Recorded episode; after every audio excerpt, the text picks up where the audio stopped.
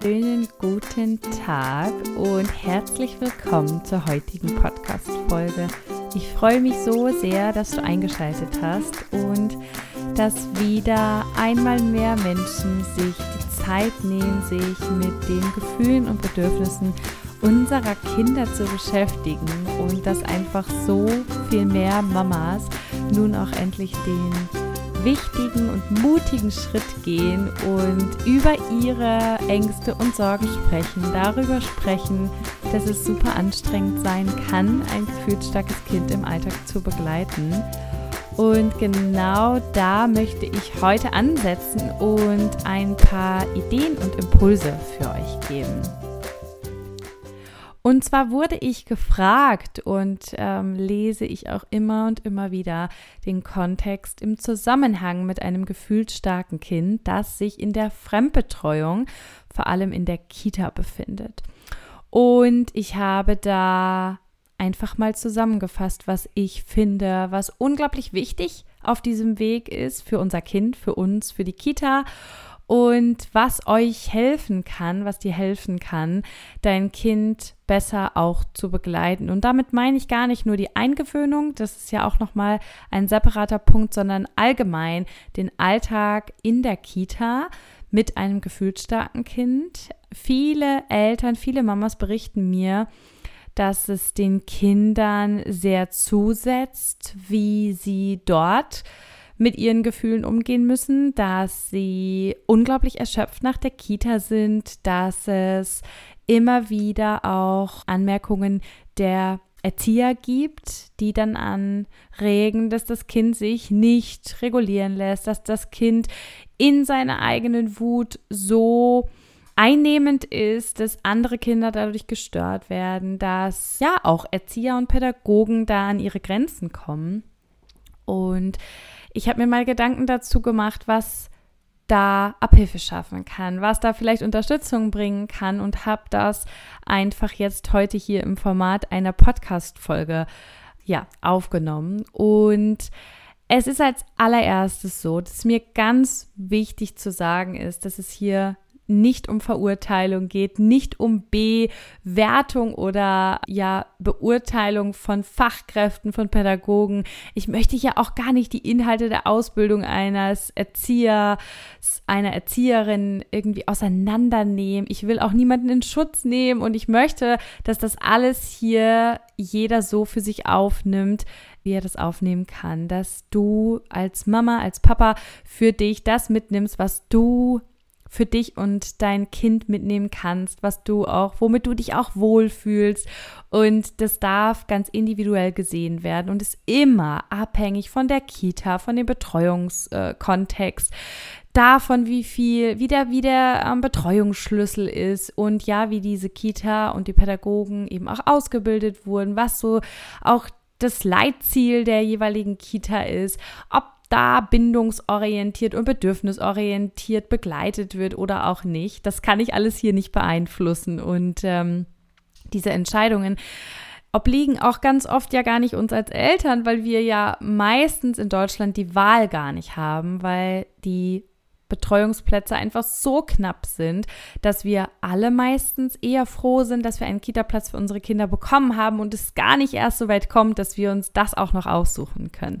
Ja, das heißt hier erstmal so als Anmerkung, dass wir oft nicht die Wahl haben und deshalb natürlich auch erst einmal mit vielen Dingen leben müssen, mit vielen Dingen gar nicht äh, verhandeln können, sondern das einfach erst einmal so annehmen müssen und dann mit dem arbeiten, was wir haben. Und auch aus dieser Ressource heraus darfst du für dich entscheiden, wie weit kannst du jetzt gehen, wie weit willst du auch, möchtest du auch gehen. Wenn es dir aber darum geht, wie es deinem Kind geht, dann lade ich dich auch dazu ein, dir das natürlich auch nochmal genauer anzusehen, wenn du jetzt wirklich richtig Bauchschmerzen hast und wenn es nicht anders geht. Und wenn das zu einer Situation wird, die auch euer gesamtes Familienleben beeinflusst und ja, ich will jetzt sagen, wirklich auch zu einer Schieflage wird, dann solltest du unbedingt hier etwas tun und dann ist der Schritt vielleicht auch schon einer, einer der wichtigsten, da wirklich eine Entscheidung zu treffen, die vielleicht darüber hinausgeht, was ich heute hier bespreche mit dir. Also das darfst du dann einfach ganz alleine schauen, wo du gerade stehst da mit deinem Kind.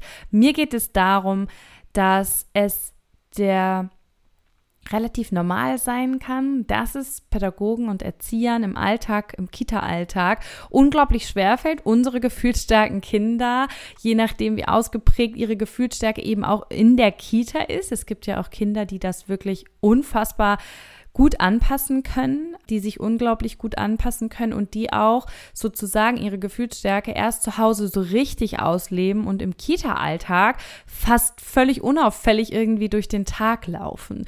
Und ähm, da geht es mir eher um die Kinder, wo Eltern und Erzieher gleichermaßen schon auch an ihre Grenzen kommen, wo es dazu führt, dass äh, die Erzieher, die Eltern ansprechen und sagen, wir, wir kommen hier nicht weiter, wir wissen hier nicht weiter. Und das kann aus unterschiedlichen Gründen her so sein. Also das kann zum einen daran liegen, dass die Pädagogen eben gar keine Erfahrung mit der Begleitung von Gefühlen haben, weil sie dafür auch den Raum nicht haben, nicht haben wollen. Das, das sei mal dahingestellt. Und dann gibt es eben Pädagogen, die da schon sehr gut aufgestellt sind, aber bei denen das eben bei allen Kindern gelingt, nur bei dem eigenen vielleicht nicht. Und da geht es mir heute darum, was kannst du als Mama, du als Papa dafür tun und inwiefern kannst du das auch in Zusammenarbeit mit der Kita tun. Es ist ja so, dass unsere gefühlsstarken Kinder ihre Gefühle und auch aufkommende Wut zum Beispiel viel intensiver wahrnehmen. Ja, und das hat auch neurologisch einen Hintergrund. Es ist also so, dass unsere Kinder hier kein Drama inszenieren und dass unsere Kinder nicht übertreiben und dass unsere Kinder auch nicht aus dem Nichts heraus wütend werden, sondern es gibt immer einen Grund, hinter dem Verhalten meines Kindes. Es gibt immer ein entweder unerfülltes Bedürfnis oder eine Motivation, etwas, was das Kind mit seinem Verhalten erzielen möchte. Und das tut es erstmal rein aus der natürlichen Verhaltensweise, dass es selbst für seine Bedürfnisse und Gefühle einsteht und nicht, um anderen zu schaden, andere zu provozieren, zu tyrannisieren oder seine Grenzen auszutesten, wie es leider eben oft dargestellt wird, sondern Kinder tun dies, um ihrem Gefühl Luft zu machen. Ja, wenn da Wut ist, dann das kennst du vielleicht auch als Mama, du du du spürst richtig, wie dein Herzschlag schneller wird, du spürst, wie dir warm wird, du spürst, wie es auch so richtig ähm, heiß im Bauch wird und, und du spürst diese Enge und dieses ungute Gefühl in dir. Und einfach, was Kinder da machen, ist ganz einfach, dieser Wut freien Lauf zu lassen. Und Kinder haben da in der Regel noch eine fehlende Impulskontrolle. Gerade gefühlsstarke Kinder neigen ja auch dazu, eine sehr schwache Selbstregulation zu haben. Das ist eben das, was es bei ihnen gegeben ist. Sie haben ein unglaublich, unglaublich sensibles Kontrollsystem. Sie sind also, ja, ihr Gefahrendetektor im Hirn, die Amygdala, die sendet super schnell Signale aus. Die sagt super schnell hier, Achtung, Gefahr, Achtung, du musst entweder kämpfen oder flüchten. Und gleichzeitig, ja, ist das eine super ungünstige Konstellation. Gleichzeitig sind gefühlsstarke Kinder mit einem sehr schwachen Vagusnerv ausgestattet, was bedeutet, die Selbstregulationsfähigkeit, die Impulskontrolle ist super schwach. Und das ist schon eine wirklich herausfordernde Situation, sowohl für das Kind als auch natürlich für die Erzieher dann in diesem Fall und natürlich auch für, für uns Eltern, für dich als Mama. Und da darf es eben auch ein bisschen mehr Wissen sein, was genau passiert da jetzt eigentlich im Gehirn des Kindes. Okay, und wenn ich da schon mal verstanden habe, dass das Kind hier rein verhaltenstechnisch völlig natürlich reagiert, indem es diesem Gefühl freien Lauf lässt, weil es ja gar nicht anders kann, ja, das wird ja so geboren mit eben diesem freien Gefühl, mit, ja, so, so, so komplett frei von negativen Glaubenssätzen, von irgendwelchen Anpassungen, wie ich muss leise sein, ich muss mich benehmen, ich muss gehorsam sein, sonst gehöre ich nicht dazu. Das haben so kleine Kinder ja noch gar nicht. Das ist ja das Schöne und das ist etwas, wo wir uns alle noch was wieder von abgucken dürfen. Ähm, die Frage ist natürlich nur, wie lassen wir diesen Gefühlen freien Lauf.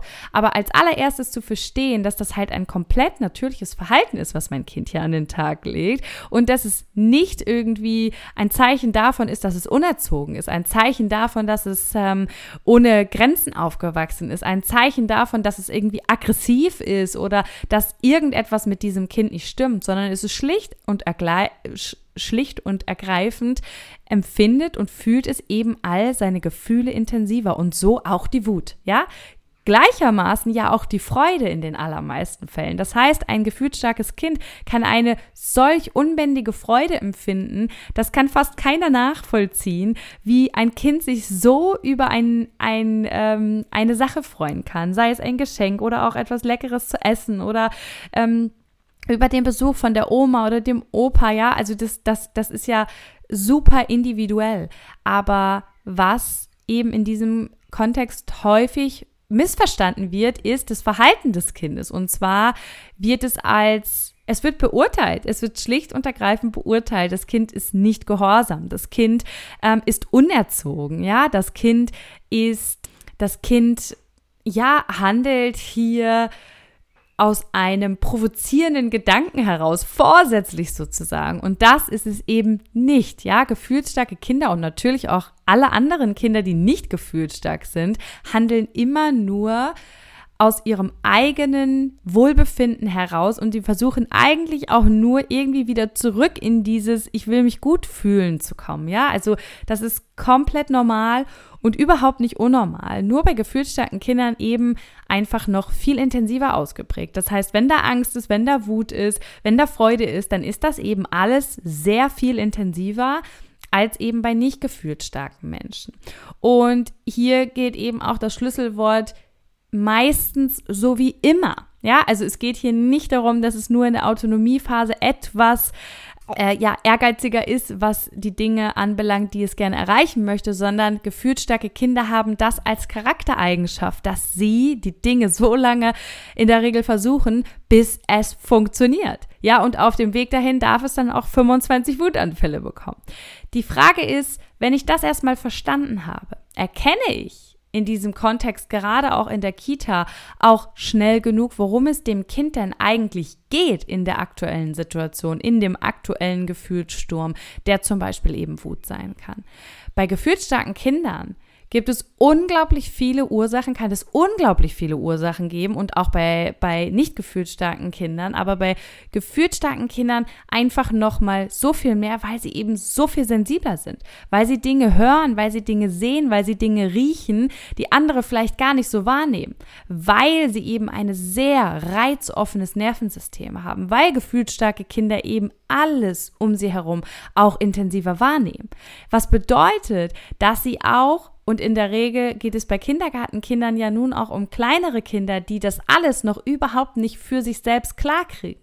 Ja, die können nicht sagen, das ist mir jetzt hier aber gerade zu laut und ehrlich gesagt habe ich auch Hunger und ich spüre auch gerade, der Zeitpunkt, wo ich müde bin, ist auch schon überschritten. Ja, das wäre natürlich so viel einfacher, aber nein, unsere Kinder sind in diesem Alter, wo sie eben noch in der Kita sind und auch darüber hinaus, auch noch im Grundschulalter, oft noch gar nicht in der Lage, das alles für sich auch einzuordnen. Und das hat auch mit ihrer Reife zu tun und ist auch völlig normal. Ja, also da auch nochmal zu schauen, okay, welche Erwartungen hege ich denn hier eigentlich an mein einjähriges, zweijähriges, dreijähriges, vierjähriges Kind? Ist das überhaupt in der Lage, all diese Dinge zu äußern? Und das ist es nämlich oft nicht und deshalb nutzt es eben Wege, wie zum Beispiel die Wut, wie hauen, wie beißen, wie kratzen, wie schlagen, wie schreien, um den Gefühlen freien Lauf zu lassen. Am Ende sagt das Kind mit seinem Verhalten einfach nur, ich bin überfordert. Ich bin reizüberflutet. Ich bin müde. Mir ist das jetzt so laut. Ich bekomme keine Aufmerksamkeit. Ich brauche Sicherheit. Ich brauche Orientierung. Ja, ich möchte gern selbstwirksam sein.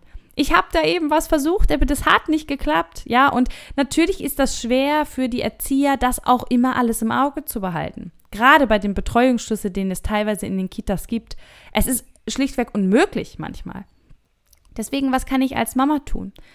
Was kann ich als Eltern tun, um mein Kind da stark genug zu machen? Ich sage ganz einfach und realistisch, immer dann, wenn du es kannst, ja, das heißt zu Hause, bei dir, bei euch, immer auf diese Dinge ganz viel Acht zu geben und dein Kind rund um die Kita eben so gut zu stützen und so ein großes Fallnetz zu spannen, dass es dort eben fallen kann.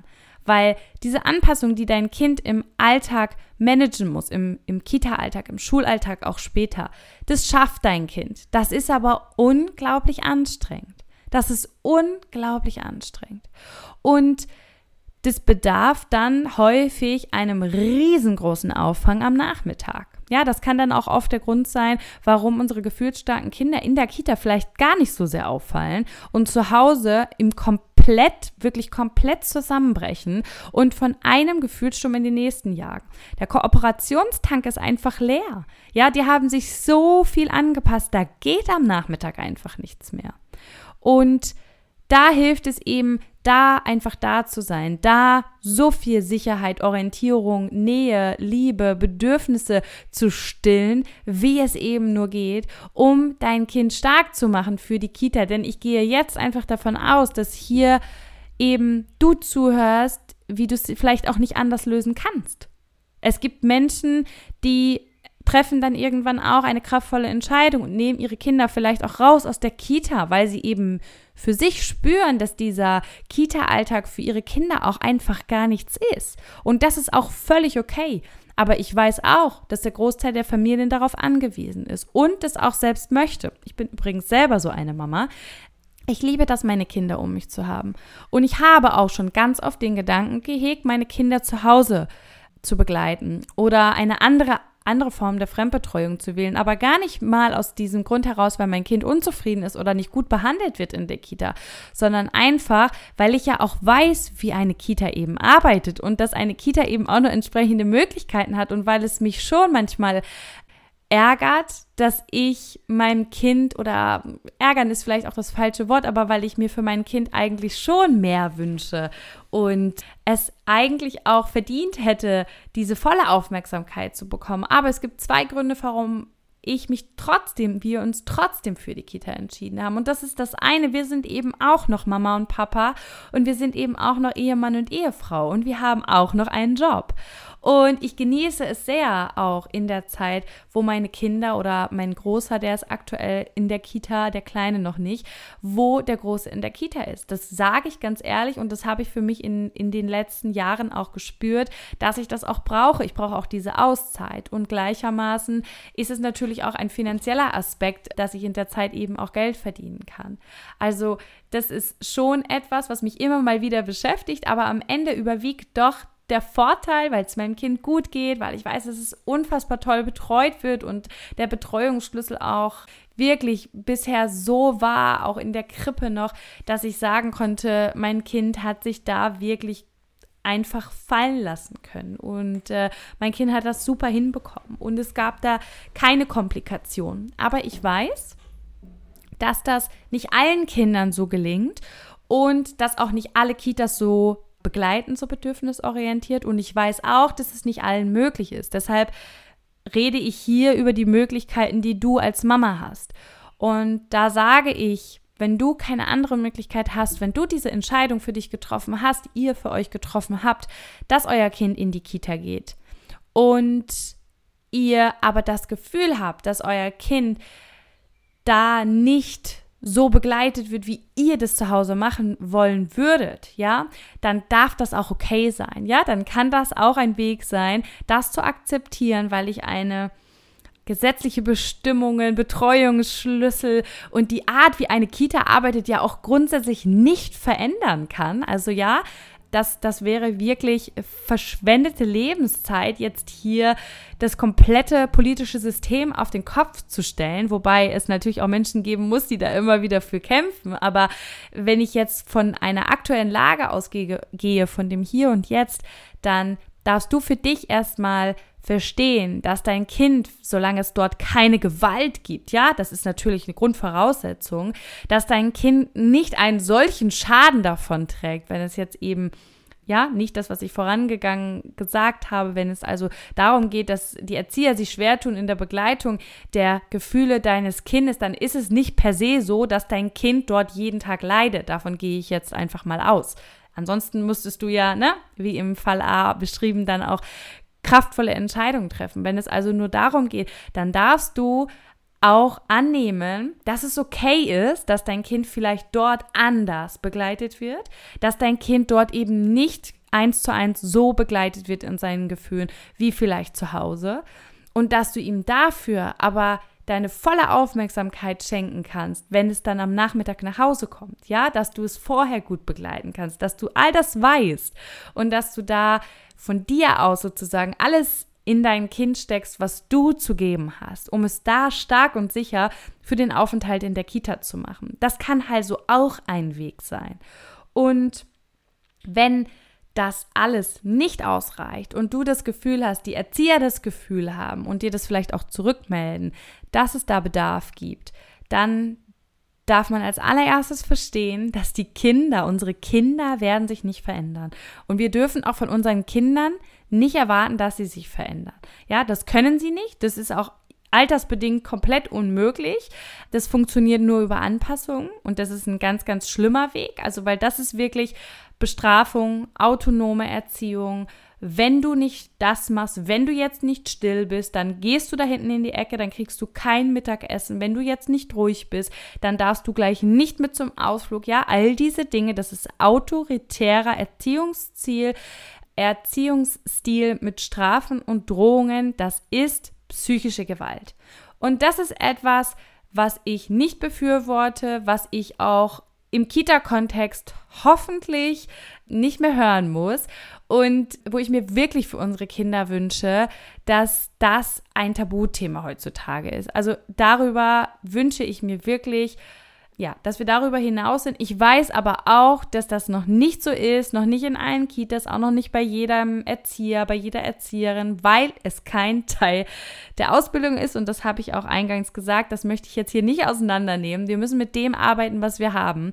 Und da kann es eben helfen, einfach zu verstehen, dass auch die Kita-Mitarbeiter natürlich ihre Grenzen haben und dass auch die Kita-Mitarbeiter eben nur den Teil an Erfahrung haben, den sie eben haben und dass ich den eben nicht verändern kann und nicht alles verändern kann. Und mein Kind aber eben dahingegen zu Hause so sehr zu stärken, meinem Kind so oft zu sagen, wie es nur geht. Du bist gut genauso wie du bist und du musst nicht anders werden, ja? Und wie gesagt, selbst wenn wir wollen, wir können unsere Kinder gar nicht verändern. Es geht hier darum, unsere Kinder zu begleiten. Es geht darum, unseren Kindern in der Zeit, wo wir als Eltern das können, so viel Werkzeug an die Hand zu geben, dass es selbst irgendwann, und das tut es ja dann auch im Laufe des Lebens immer mehr lernt, mit seinen eigenen Gefühlen umzugehen. Ja, also in der Wut begleiten, in der Angst begleiten, so oft du nur kannst. Und wenn es dir aus den Ohren raushängt und du das Gefühl hast, das bringt doch alles nichts. Doch, es bringt was, ja? Also das gesunde Gefühlsmanagement, die Selbstregulationsfähigkeit deines Kindes zu stärken, in jeder freien Sekunde, wie du nur kannst, das hilft auch deinem Kind im Kita-Alltag. Denn irgendwann erinnert es sich, irgendwann erinnert es sich, ah, da war doch was, da war doch das hier mit dem in den in den in, in das Kissenboxen. Ja, da war doch da war doch das eigentlich darf ich nie hauen. Ja, das heißt liebevoll Grenzen setzen. Ähm, das kann ich ja auch zu Hause alles machen. Ich kann auch zu Hause erklären und das solltet ihr ja auch so früh es geht, darfst du deinem Kind mit auf den Weg geben, dass man andere Menschen nicht verletzt. Ja, das ist in der bedürfnisorientierten Erziehung auch erlaubt. Ganz oft wird es nämlich vertauscht mit, es gibt keine Grenzen und jeder kann machen, was er will. Nein, natürlich darfst du deinem gefühlsstarken Kind liebevoll Grenzen setzen und musst du sogar. Ja, damit es eben auch im Kita-Alltag im besten Fall sich auch dann später äh, in den größeren Gruppen dann auch daran erinnert, hey, wie war denn das nochmal? Ja, dann kommen solche Situationen auch seltener vor Und was bedeutet aber nicht, dass es nicht wieder vorkommt, weil im Kita-Alltag passieren auch wieder ganz andere Sachen als zu Hause. Ja, da ist dein Kind vielleicht schneller reizüberflutet und weiß gar nicht, wohin mit seinen Gefühlen.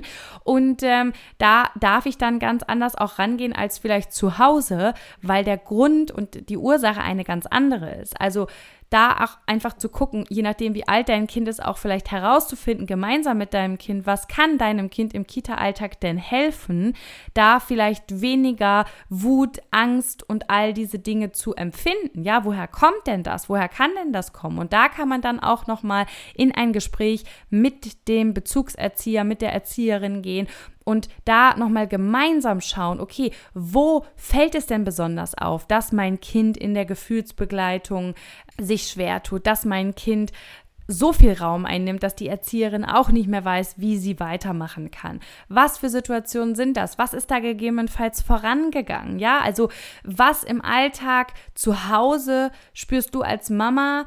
Wo dein Kind Schwierigkeiten hat und gibt es vielleicht ähnliche Situationen im Kita-Alltag, wo du dann sagen kannst, ah, okay, ja, ähm, wenn es besonders laut ist, dann fällt es ihm schwer, ja, also dass ihr da vielleicht auch gemeinsam mal drüber schaut, welche Situationen sind das, wo genau. Und da kannst du als Mama dann auch zu Hause im Alltag zum Beispiel schon präventiv solche Situationen mit deinem Kind dann auch durchgehen, je nachdem, wie alt dein Kind auch ist.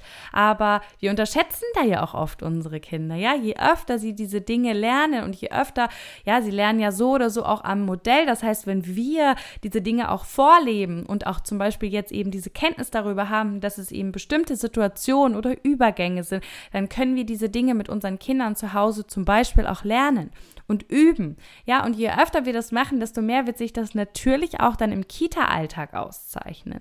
Aber wir, wir dürfen eben verstehen, dass wir das, die, den Pädagogen keine Zusatzausbildung schenken können, so schön es auch wäre, ähm, dass wir ihnen so viel Wissen wie möglich vielleicht über unsere Kinder auch geben, aber auch nur so viel wie nötig, weil je mehr wir auch hier dann in dieses Thema reingehen und je mehr wir erklären, ja, warum unser Kind und desto größer wird auch der Stempel auf der Stirn unseres Kindes. Ich finde das total wichtig und gut, dass die Erzieher und Pädagogen unsere Kinder auch besser verstehen aber die dürfen auch, sie dürfen eben auch ihren eigenen Blick auf die Dinge haben. Sie dürfen unser Kind auch mit der eigenen Brille betrachten. Und wenn ich mein Kind hätte so vorgestellt, wie es zu Hause sich verhält, dann hätten die Erzieher meines Kindes, glaube ich, ganz schräg geguckt, weil das ein ganz anderes Bild ist, was sie von ihm haben. Und das ist okay, ja? Also unsere Kinder dürfen sich auch im Kita-Alltag anders verhalten als bei uns zu Hause, in alle Richtungen.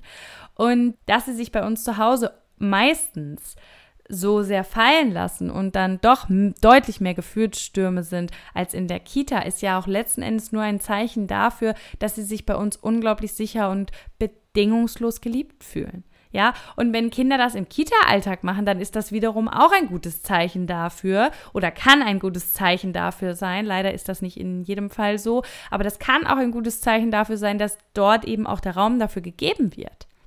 Es kann aber leider auch eher die Auswirkung dafür sein, dass zu wenig Gefühlsbegleitung stattfindet und am Ende das Kind dann komplett reizüberflutet, überfordert und mit tausenden Gefühlen in sich, die nicht raus dürfen, explodiert. Ja, also das ist leider auch die Kehrseite der Medaille.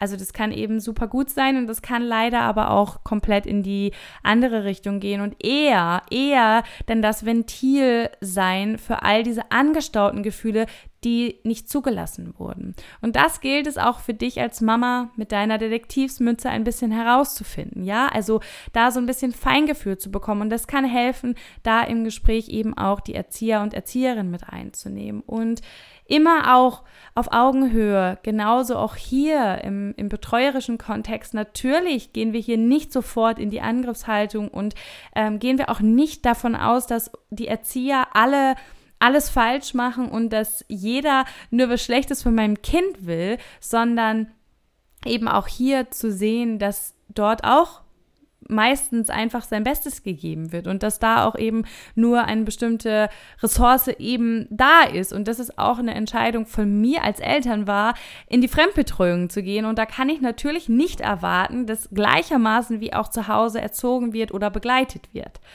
Das ist, glaube ich, ganz, ganz wichtig, wenn man Fremdbetreuung und die eigene bedürfnisorientierte Erziehung betrachtet, dass das eben auch gerne nebeneinander leben darf und bis zu einem gewissen Maße auch vollkommen okay ist, dass es dort eben anders abläuft als zu Hause. Und dass mein Kind aber ja meistens die meiste Zeit zu Hause verbringt, die meiste Zeit mit uns, die meiste Zeit uns als Vorbilder zu Hause hat und die bedürfnisorientierte Erziehung genießt und sich eben nur manchmal anpassen muss und ja auch nicht immer, ja? Also ich gehe einfach mal davon aus, dass die meisten Kitas sich ja nun sehr ausführlich ähm, auch mit den Kindern und dem kindlichen Verhalten auseinandersetzen. Und das ist ja auch so der Fokus und der Hauptfokus. Und, und darum sollte es ja auch gehen, ja. Und die Kinder, die spielen, die basteln, die gehen raus, die machen, die tun, die touren. Und äh, das ist ja so der Großteil, ja. Und das Gefühlsmanagement und wie begleite ich diese Gefühle ist ja nur ein Teil, ja. Und wie gesagt, ich möchte es nicht kleinreden, welche Auswirkungen eben psychische Gewalt wie Strafen und Drogen eben auch haben können, aber ich möchte auch dazu einladen, das nicht zu sehr überhand nehmen zu lassen, ähm, auch und in, dass es dann irgendwann zu der eigenen Verurteilung führt, wie man sein Kind nur in die Hände geben konnte von fremden Menschen, die gar nicht bedürfnisorientiert sind, weil Unsere Kinder können das eigentlich auch ganz gut ab im gesunden Maße. Ja, unsere Kinder, die lernen das in der Umgebung, die lernen das auch in der Gesellschaft, dass jeder anders tickt, dass der, ja, also das wird auch später ja immer so sein. Das wird in, geht dann in der Schule über jeder Lehrer verhält sich anders, jeder Lehrer hat andere Werte, die er versucht zu vermitteln und dann sind es irgendwann die Chefs und dann sind es irgendwann die Kollegen und und also das geht ja immer so weiter und das dürfen unsere Kinder auch lernen, ja, auch in der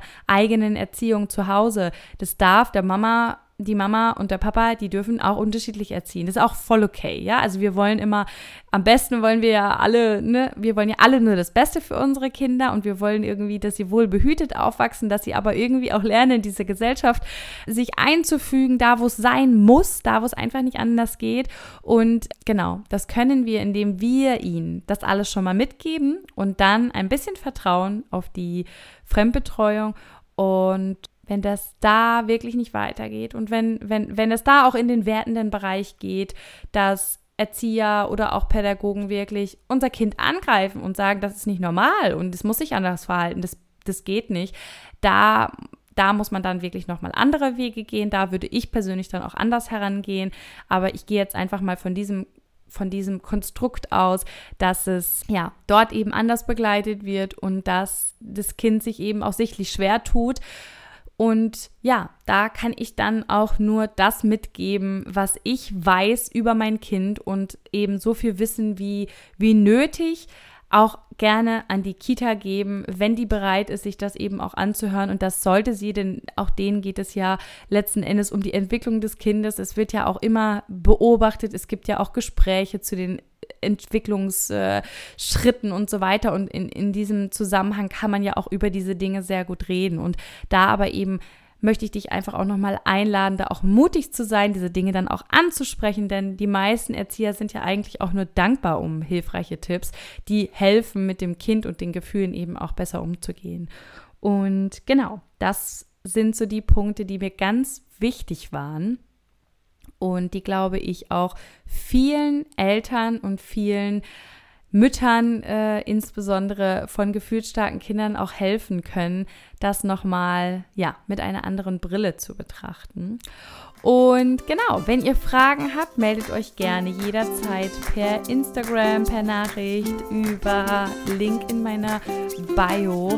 Ich bekomme einfach immer wieder so viele tolle Geschichten von euch und so viele Menschen öffnen sich jetzt endlich auch und wollen ihre Kinder besser verstehen, wollen ihre Kinder in ihren Bedürfnissen und Gefühlen besser begleiten und Euch allen geht es wie mir damals, deshalb mache ich das hier alles. Deshalb habe ich mein Gruppenprogramm heute angefangen. Deshalb habe ich diesen Podcast hier gemacht und deshalb gebe ich euch all die Tipps, weil ich möchte, dass ihr das lernt, weil ich möchte, dass ihr auch ja, da über euch hinaus wächst und dass ihr aber eben auch erkennt, dass ihr auch nur Menschen seid und dass es auch eben total okay sein darf, dass man das alles mal super anstrengend findet. Und wenn du da Hilfe brauchst oder Unterstützung, dann komm da auch super gerne auf mich zu. Buch über den Link in meiner Bio auf Instagram ein Orientierungscall. Dann sprechen wir mal darüber, wo stehst du gerade, wo möchtest du gerne hin. Und da kann ich dir dann auch jederzeit all meine Tools an die Hand geben. Und genau, für dieses Gruppenprogramm ist die Anmeldung nun bereits geschlossen. Wie gesagt, wir haben heute ähm, begonnen und fürs nächste habe ich aber schon eine Warteliste. Da stehen auch schon ganz äh, liebe Mamas, die aktuell noch im Urlaub sind, drauf. Wenn du also beim nächsten Durchlauf dabei sein möchtest, dann melde dich da auch sehr, sehr gerne an oder buch das Programm direkt fürs nächste Mal. Dann hast du deinen Platz auf jeden Fall sicher. Und ich freue mich so, so sehr auf dich und vor allem auf die nächste Folge. Deine Jenny.